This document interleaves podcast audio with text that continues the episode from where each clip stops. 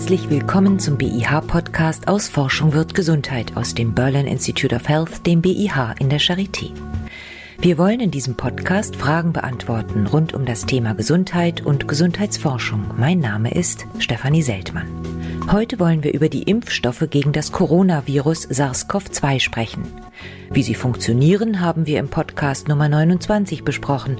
Heute wollen wir wissen, wie lange ihr Schutz vor dem Coronavirus anhält, wie gut sie vor den verschiedenen Varianten schützen, vor Ansteckung, Erkrankung und Weitergabe des Virus und warum bislang kein Impfstoff für Kinder verfügbar ist. Mein Gesprächspartner dazu ist heute erneut Professor Leif Erik Sander. Er ist Infektions- und Impfstoffforscher an der Medizinischen Klinik der Charité. Herr Professor Sander, auf Ihrer Webseite haben Sie ein Foto gepostet, das Sie beim Bergwandern zeigt. Hatten Sie in den letzten eineinhalb Jahren denn tatsächlich mal Zeit, ein bisschen auszuspannen?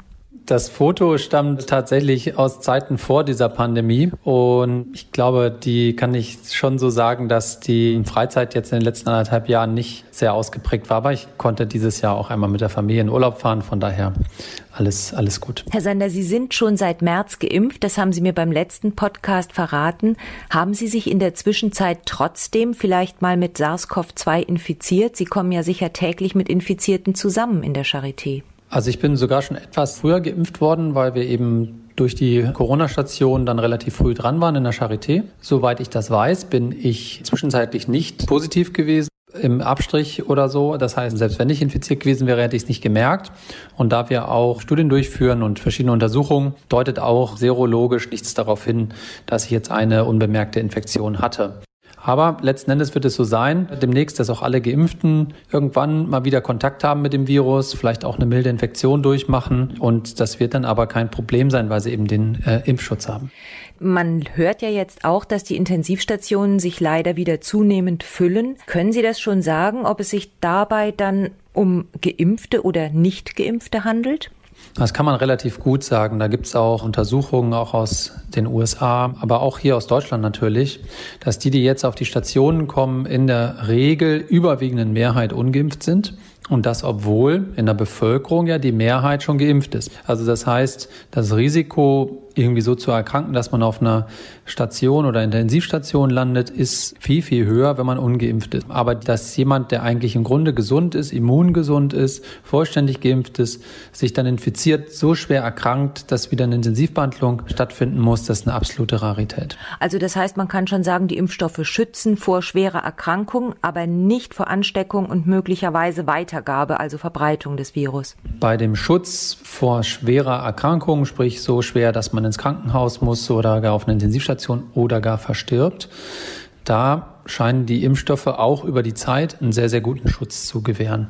Bei dem Schutz vor Übertragung und äh, überhaupt Ansteckung, da hält dieser sehr, sehr hohe Schutz eben nicht so lange an, sondern lässt ein bisschen nach. Es hat damit zu tun, dass Immunantworten, die sich auf den Schleimhäuten abspielen, die sind nicht sehr langlebig, so dass man wieder positiv werden kann. Wenn man ganz genau hinschaut, werden auch Leute positiv, die merken das gar nicht und die können dann auch Virus übertragen. Aber insgesamt ist die Wahrscheinlichkeit, dass von einer geimpften Person Virus auf eine andere geimpfte Person übergeht, zum Beispiel, die ist schon deutlich geringer als zwischen zwei ungeimpften Personen. Das heißt, der Impfschutz ist da nicht absolut, der ist da eben nur teilweise. Man trägt dazu auch was bei. Wenn man dann zusätzlich beispielsweise in Innenräumen sich eine Maske aufsetzt, dann ist sicherlich die Übertragungswahrscheinlichkeit auch sehr gering. Besteht eigentlich ein Unterschied in der Schutzwirkung zwischen den verschiedenen Impfstoffen? Sind die mRNA-Impfstoffe besser als die Vektorimpfstoffe? Also wir können glücklicherweise sagen, dass die Vektor- und die mRNA-Impfstoffe, die zurzeit zugelassen sind in Deutschland und Europa, alle sehr gut schützen vor schwerer Erkrankung. Aber wenn man jetzt ganz genau hinsieht, dann findet man einzelne Bevölkerungsgruppen, zum Beispiel die sehr alten Menschen, hochbetagten Menschen, vorerkrankten Menschen, bei denen jetzt mit einer gewissen Abstand zu den ersten zwei Impfungen man in wenigen Fällen, aber in einigen Fällen auch wieder eine schwere Erkrankung sehen kann. Und da sind die Unterschiede möglicherweise so, dass vielleicht der Schutz bei den mRNA-Impfstoffen etwas besser ist bei den Adenovirus-Impfstoffen, weswegen jetzt ja auch die Empfehlung ist, Leute, die in Anführungszeichen nur einen Adenovirus-Vektorimpfstoff bekommen haben, zum Beispiel den von AstraZeneca, dass die auch nochmal eine Auffrischungsimpfung bekommen können. Generell ist es aber so, dass die alle diesen Schutz vor der schweren Erkrankung sehr, sehr gut gewährleisten. Wo man tatsächlich einen Unterschied sieht, ist die Häufigkeit von sogenannten Durchbruchinfektionen, also dass man positiv wird und auch Symptome hat aber jetzt nicht schwer erkrankt. Das passiert statistisch gesehen etwas häufiger bei den Adenovirus-Impfstoffen. Das sagen zumindest so die Zahlen. Wissen Sie eigentlich, was mit dem Impfstoff von CureVac los ist? Die wollten doch auch einen mRNA-Impfstoff entwickeln, so ähnlich wie BioNTech, und der kommt und kommt nicht auf den Markt. Wo liegen da die Probleme? Dieser Impfstoff ist eben nur so ähnlich wie der von Moderna und äh, BioNTech. Der ist chemisch anders aufgebaut. Während sowohl BioNTech als auch Moderna die Bausteine der RNA, die sie für ihren Impfstoff nehmen, die sind so verändert, dass unser Immunsystem nicht so stark darauf reagiert. Das hört sich jetzt erstmal ein bisschen äh, kontraproduktiv an, weil wir ja wollen, dass das Immunsystem reagiert, aber das angeborene Immunsystem soll nicht sofort wie verrückt auf die RNA selber anspringen, sondern wir wollen später, dass das adaptive Immunsystem, das lernende Immunsystem eben Antikörper gegen das Protein baut, gegen dieses Spike-Protein. Und dafür muss aber erst ausreichend viel Spike-Protein gebildet werden. Und bei CureVac ist es so, die haben in ihrer RNA, die ist chemisch nicht modifiziert, so dass das angeborene Immunsystem, das erkennt fremde Nukleinsäuren und RNAs eigentlich sehr gut und springt dann darauf an und macht bestimmte Botenstoffe. So war es dann auch bei dem CureVac-Impfstoff so. Und aufgrund der dann auftretenden Impfreaktionen, äh, die wir ja auch von, von BioNTech und Moderna kennen, konnten die ihren Impfstoff nicht so hoch dosieren. Die konnten nur 12 Mikrogramm einsetzen. Und dann mag es auch noch in der Sequenz dieser RNA, die ja auch reguliert, wie viel Protein nachher gebildet wird, da gab es auch noch Optimierungsspielraum. Ich glaube, letzten Endes wurde nicht genug Antigen gebildet und gegeben mit der Impfung. Und deswegen waren dann auch die Antikörperspiegel nicht so hoch. Und deswegen, leider, muss man sagen, war dann die Wirksamkeit in den Studien auch unterhalb von 50 Prozent. Und damit wurde ja das Ziel verfehlt, was man brauchte für eine Zulassung. Und deswegen mussten die ihren Impfstoffkandidaten nochmal nachschärfen. Da gibt es jetzt ganz gute Ergebnisse schon aus, aus äh, ersten Studien. Aber das wird noch eine Weile dauern, bis die einen Kandidaten haben, der dann sozusagen zugelassen werden kann. Leider war das natürlich unter dem enormen Zeitdruck, mit dem das Ganze aufgesetzt wurde, zu Beginn, glaube ich, so ein kleiner Konstruktionsfehler oder einfach auch Pech. 12 Mikrogramm haben Sie gesagt, hat CureVac nur. Wie viel hat denn BioNTech oder Moderna, dass man mal so eine Vorstellung hat? BioNTech setzt für die Erwachsenen 30 Mikrogramm ein und Moderna setzt sogar 100 Mikrogramm ein. Ich bin überzeugt, Moderna könnte auch mit 50 auskommen oder vielleicht auch mit 30 und vielleicht könnte BioNTech auch mit ein bisschen weniger auskommen, weiß ich nicht. Aber natürlich, die haben verschiedene Dosen getestet und haben dann alle eine relativ hohe Dosis gewählt, die noch gut tolerabel war. Einfach auch, um auf Nummer sicher zu gehen, dass dann auch viel Antikörper gebildet werden, guter Schutz erzeugt wird. Und CureVac hat dasselbe versucht, die konnten aber eben gar nicht so hoch gehen, weil dann die Verträglichkeit wirklich abnahm und dann hätte man den auch nicht gut geben können, wenn es allen danach hundsmiserabel geht, wenn man den Impfstoff bekommt, weil man diese grippeähnlichen Symptome bekommt. Ne? Warum ist eigentlich keiner der Impfstoffe bislang für die Kinder zugelassen? Kinder werden doch immer schon sehr früh gegen alles Mögliche geimpft. Es gibt sechsfach Impfstoffe für Babys. Warum darf man nun ausgerechnet diesen Impfstoff aller Impfstoffe nicht an Kinder verabreichen? Zum einen ist es nicht, zum Glück nicht ganz richtig, also zumindest Jugendliche können ja geimpft werden. Dafür ist der Impfstoff zugelassen und auch die STIKO empfiehlt jetzt ja auf jeden Fall, dass sich Kinder und Jugendliche zwischen 12 und 17 Jahren auch mit dem BioNTech-Pfizer-Impfstoff impfen lassen.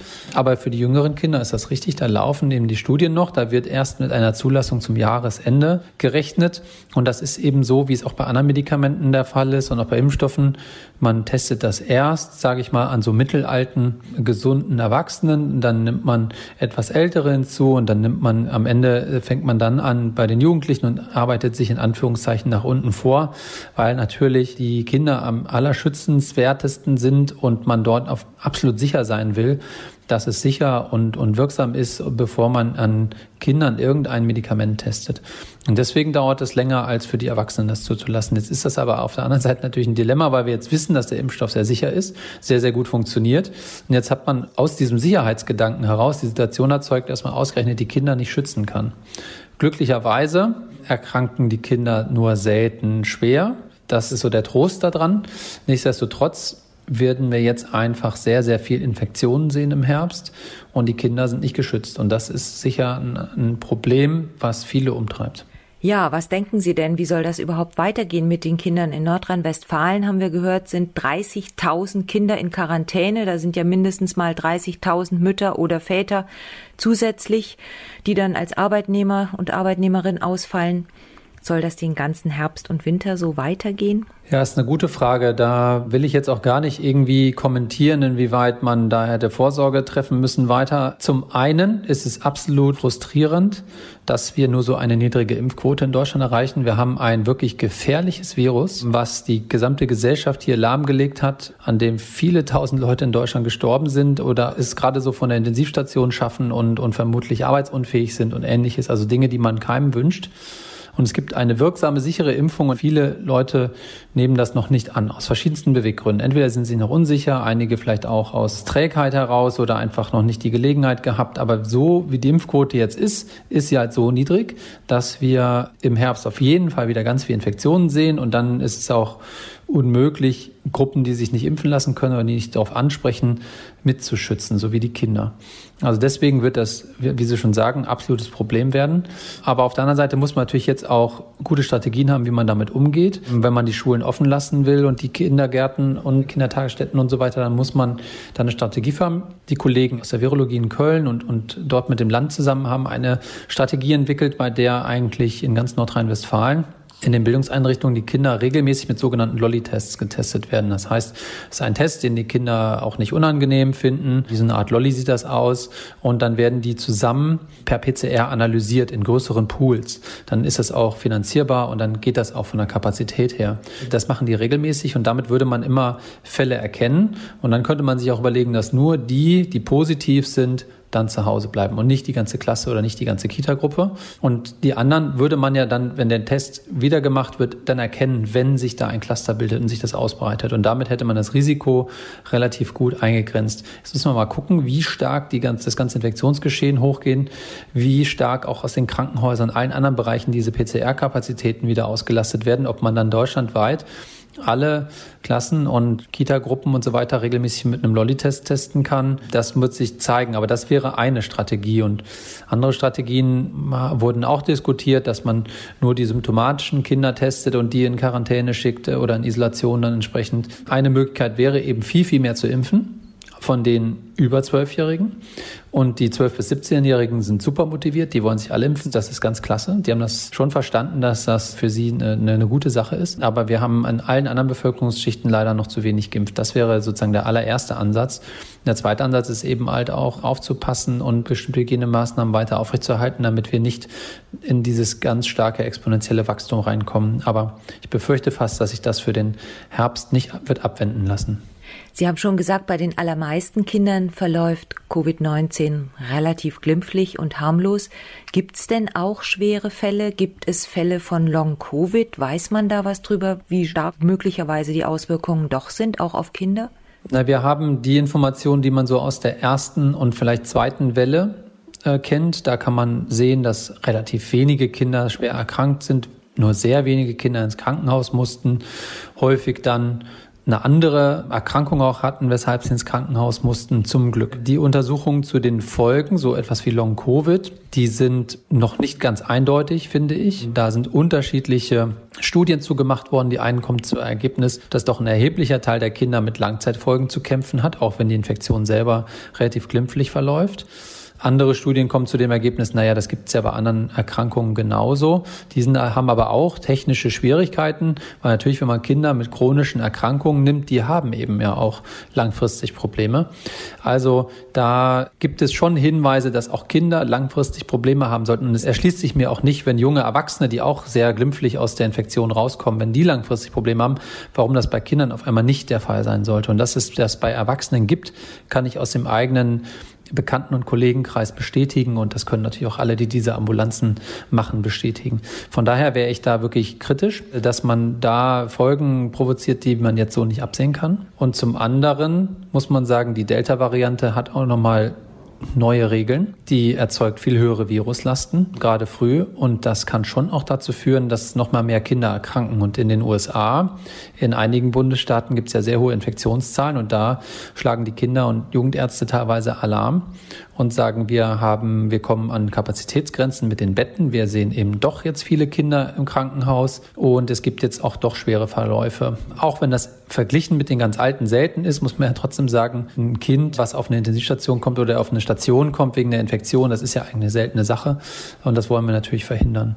Und dann gibt es noch als letzten Punkt diese Komplikation von so einem inflammatorischen Syndrom, das also nicht unmittelbar bei der Infektion, aber mit einer gewissen Zeit danach kann so ein, so ein Syndrom entstehen, PIMS genannt, was die Kinder auch ganz, ganz schwer erkranken lässt. Da müssen sie auch ins Krankenhaus, teilweise auf die Intensivstation. Die können dann, die kann man dann ganz gut behandeln. Nichtsdestotrotz ist es eine schwere, lebensbedrohliche Komplikation, die natürlich, die man auch keinem Kind wünscht. Und all das zusammen führt schon dazu, dass man sagen muss, das ist eine relevante Gefährdungslage, die man absolut ernst nehmen sollte und nicht sagen, na ja, dann kriegen die Kinder jetzt alle mal einen Schnupfen und dann hat sich das erledigt. So ist es leider nicht. Wie ist das denn eigentlich mit den Genesenen? Kommt es bei denen auch vor, dass die ein zweites Mal erkranken? Erkranken sie dann auch weniger stark? Auch Genesene haben sehr guten Schutz vor einer Reinfektion. Das kann aber passieren. Und auch dann erkranken die in der Regel nicht schwer mit der Ausnahme von denen, die eine Immunschwäche haben. Und das sind häufig Patienten mit chronischen Erkrankungen, die immunschwächende Medikamente einnehmen müssen, vielleicht weil sie eine Organtransplantation hatten oder eine andere chronische Erkrankung, mit der sie ihr Immunsystem unterdrücken müssen.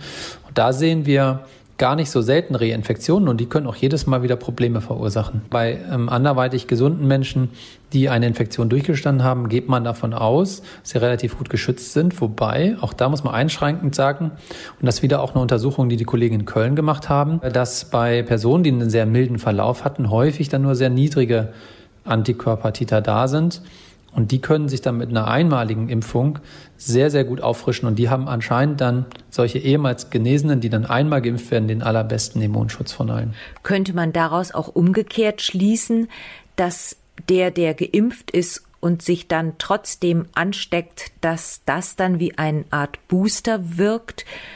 Dann müsste man vielleicht sogar sagen, geht jetzt mal alle Geimpfte ohne Maske raus, holt euch eine leichte Infektion und das schützt dann besonders gut?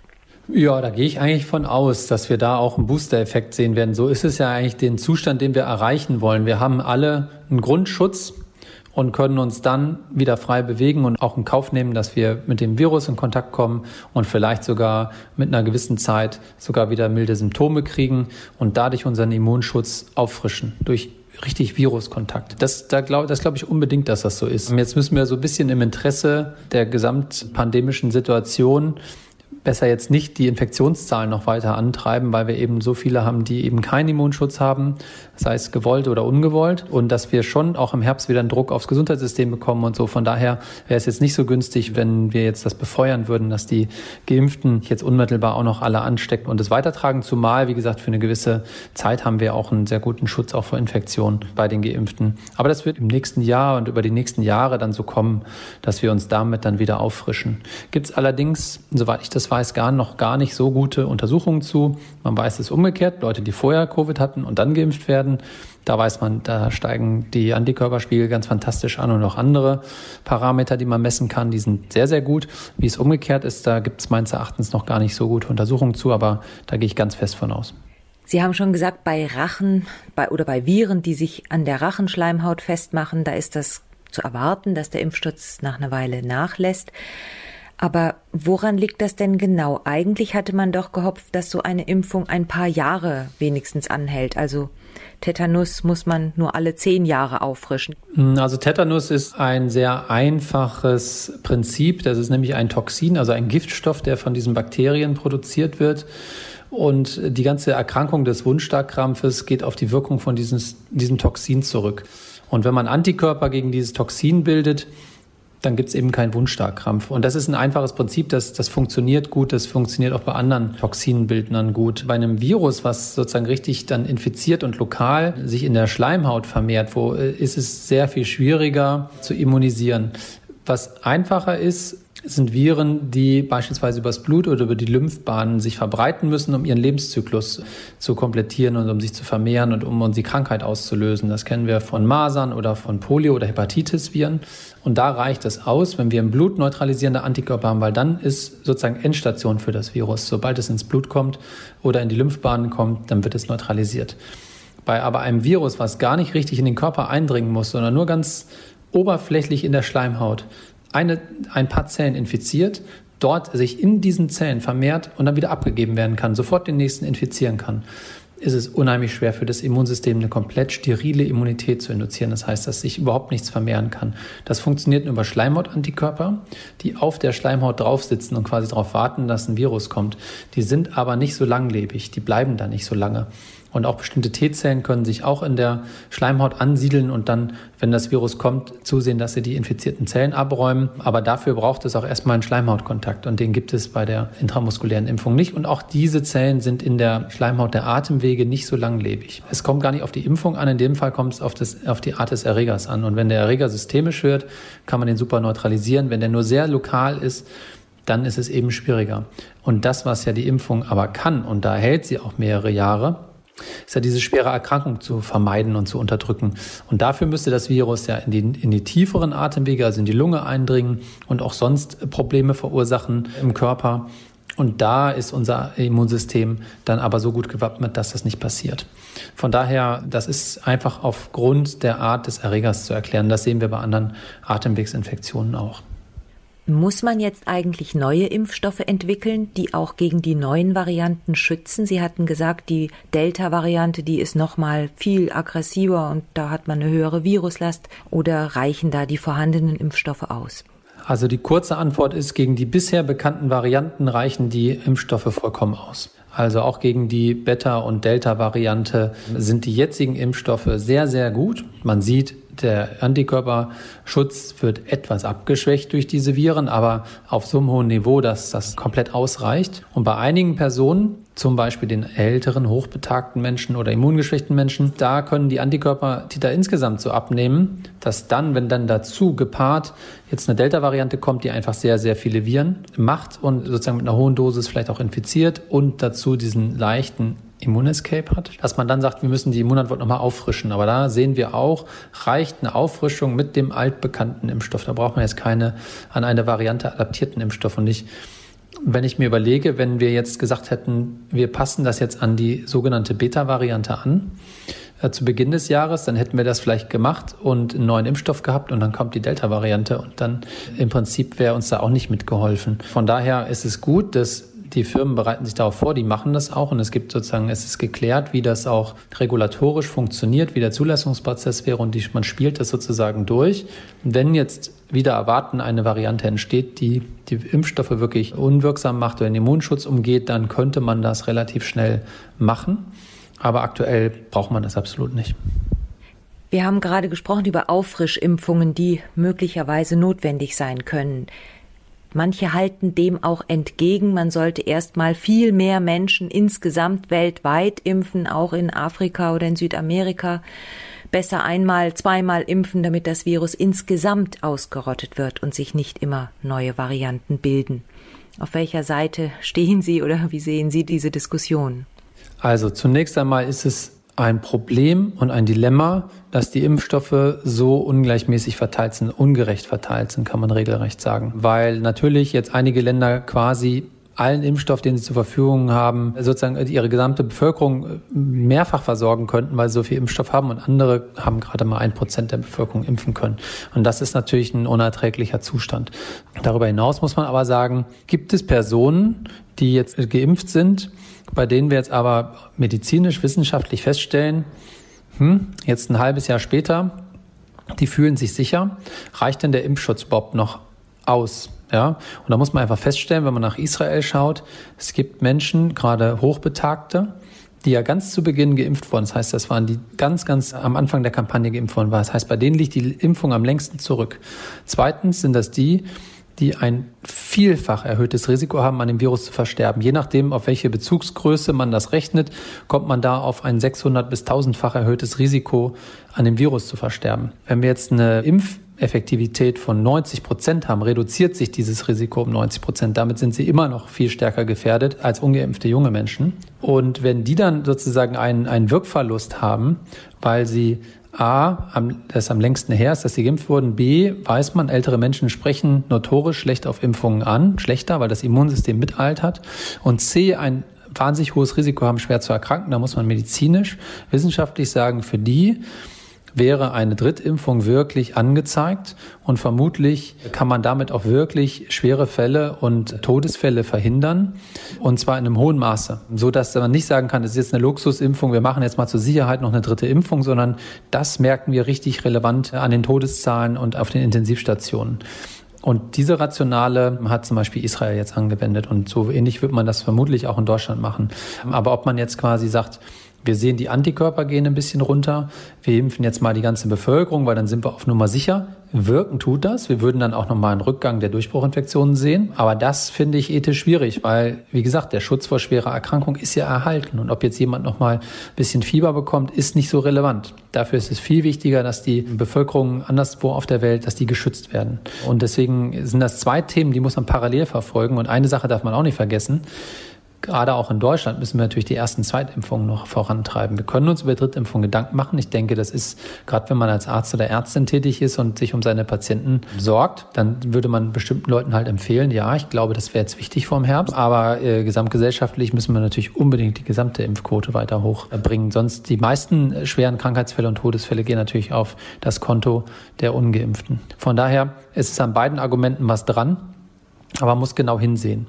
Wir haben zum Beispiel eine Untersuchung gemacht mit der Virologie zusammen hier an der Charité, bei dem wir verglichen haben, unsere Mitarbeiter, die im Schnitt 35 Jahre alt waren, eine Kohorte von ungefähr 100 Personen und eine Kohorte von ungefähr 100 Personen, die im Schnitt 82 Jahre alt waren. Es waren aber in der Regel relativ rüstige Leute, die noch zu Hause gewohnt haben oder in so einer betreuten Einrichtung.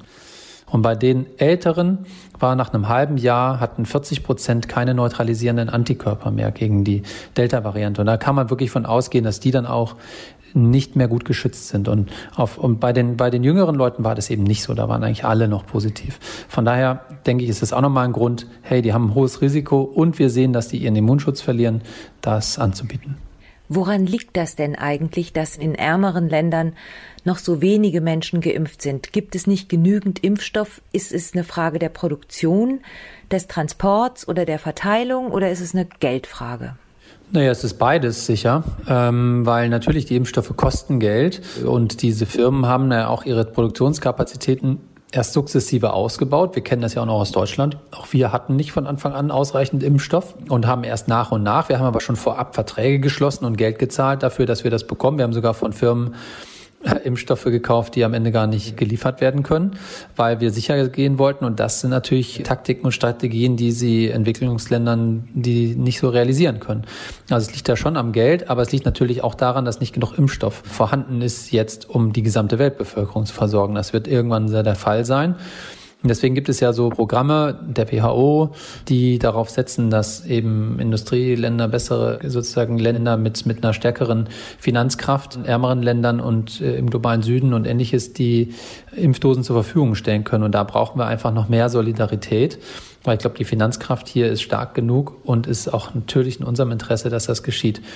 Ich finde nicht, dass wir eigene medizinische Entscheidungen davon abhängig machen können, ob an anderer Stellen in der Welt dieselbe medizinische Leistung zur Verfügung steht, weil das natürlich in vielen Bereichen der Medizin so wäre. Auch eine Krebsbehandlung ist in vielen Orten der Welt nicht möglich in dem Maße. Aber wir sollten aufpassen, dass wir hier nicht unnötige Dinge durchführen und damit die Gesundheit der Menschen an anderen Stellen gefährden. Von daher denke ich, das, was hier absolut nötig ist, das müssen wir tun. Und ansonsten müssen wir uns wirklich darum kümmern, dass genug Impfstoff auch in die anderen Länder geht, die nicht ganz so finanzstark sind, damit dort die Leute geschützt werden können. Wie lange denken Sie, wird uns die Pandemie noch begleiten? Bis zum nächsten Frühjahr? Noch länger? Für immer? Ja, eine seriöse Aussage darüber zu machen, äh, ist gar nicht möglich. Ich hätte, wenn Sie mich früher gefragt hätten, und das habe ich auch am Anfang des Jahres in anderen, an anderen Stellen gesagt, dass ich davon ausgehe, dass, nach, dass wir ein erste Halbjahr schwierig haben, das zweite Halbjahr dann gut wird. Und äh, jetzt ist es leider nicht so, sondern wir haben eine kurze Sommerpause gehabt, letzten Endes mit niedrigen Zahlen und eigentlich das öffentliche Leben normal wiederhergestellt. Und jetzt werden wir wieder sehr stark steigende Zahlen haben. Und das ist was, was ich nicht erwartet habe, weil zum ersten nicht habe kommen sehen, dass wir die Delta-Variante bekommen. Und zum anderen auch nicht erwartet habe, dass sich nur 60 Prozent der Leute oder 65 Prozent der Leute impfen lassen. Aber es wird sein, wir werden sehr, sehr hohe Infektionszahlen kriegen. Dann werden wir darüber die Zahl der Genesenen stark erhöhen. Die wird schon am Ende des Winters sehr viel höher sein. Und je nachdem, ob wir noch irgendwelche Überraschungen mit Varianten erleben und wie stark dann auch an Anführungszeichen die Durchseuchung letzten Endes dann ist und die Seropositivität und vielleicht dann auch doch nochmal die Impfmotivation, kann es schon sein, dass wir in so einen endemischen Zustand dann irgendwann im nächsten Jahr übergehen dass eben dieses Virus zwar zirkuliert, aber eben nur noch leichte Verläufe macht, in seltensten Fällen nur noch schwere Erkrankungen und dass es dann irgendwie dazugehört, aber nicht mehr so ein Ausnahmezustand ist. Aber wie wir da hinkommen, das liegt so ein bisschen in unserer eigenen Hand. Professor Sander, dann bedanke ich mich ganz herzlich für das Interview. Sehr gerne. Und das war der BIH Podcast aus Forschung wird Gesundheit aus dem Berlin Institute of Health, dem BIH. Professor Leif Erik Sander erklärte, wie gut und wie lange uns die verschiedenen Impfstoffe vor Covid-19 schützen. Falls auch Sie eine Frage zur Gesundheit oder zur Gesundheitsforschung haben, schicken Sie sie gerne an podcast.bih-charité.de. Tschüss und bis zum nächsten Mal, sagt Stefanie Seltmann.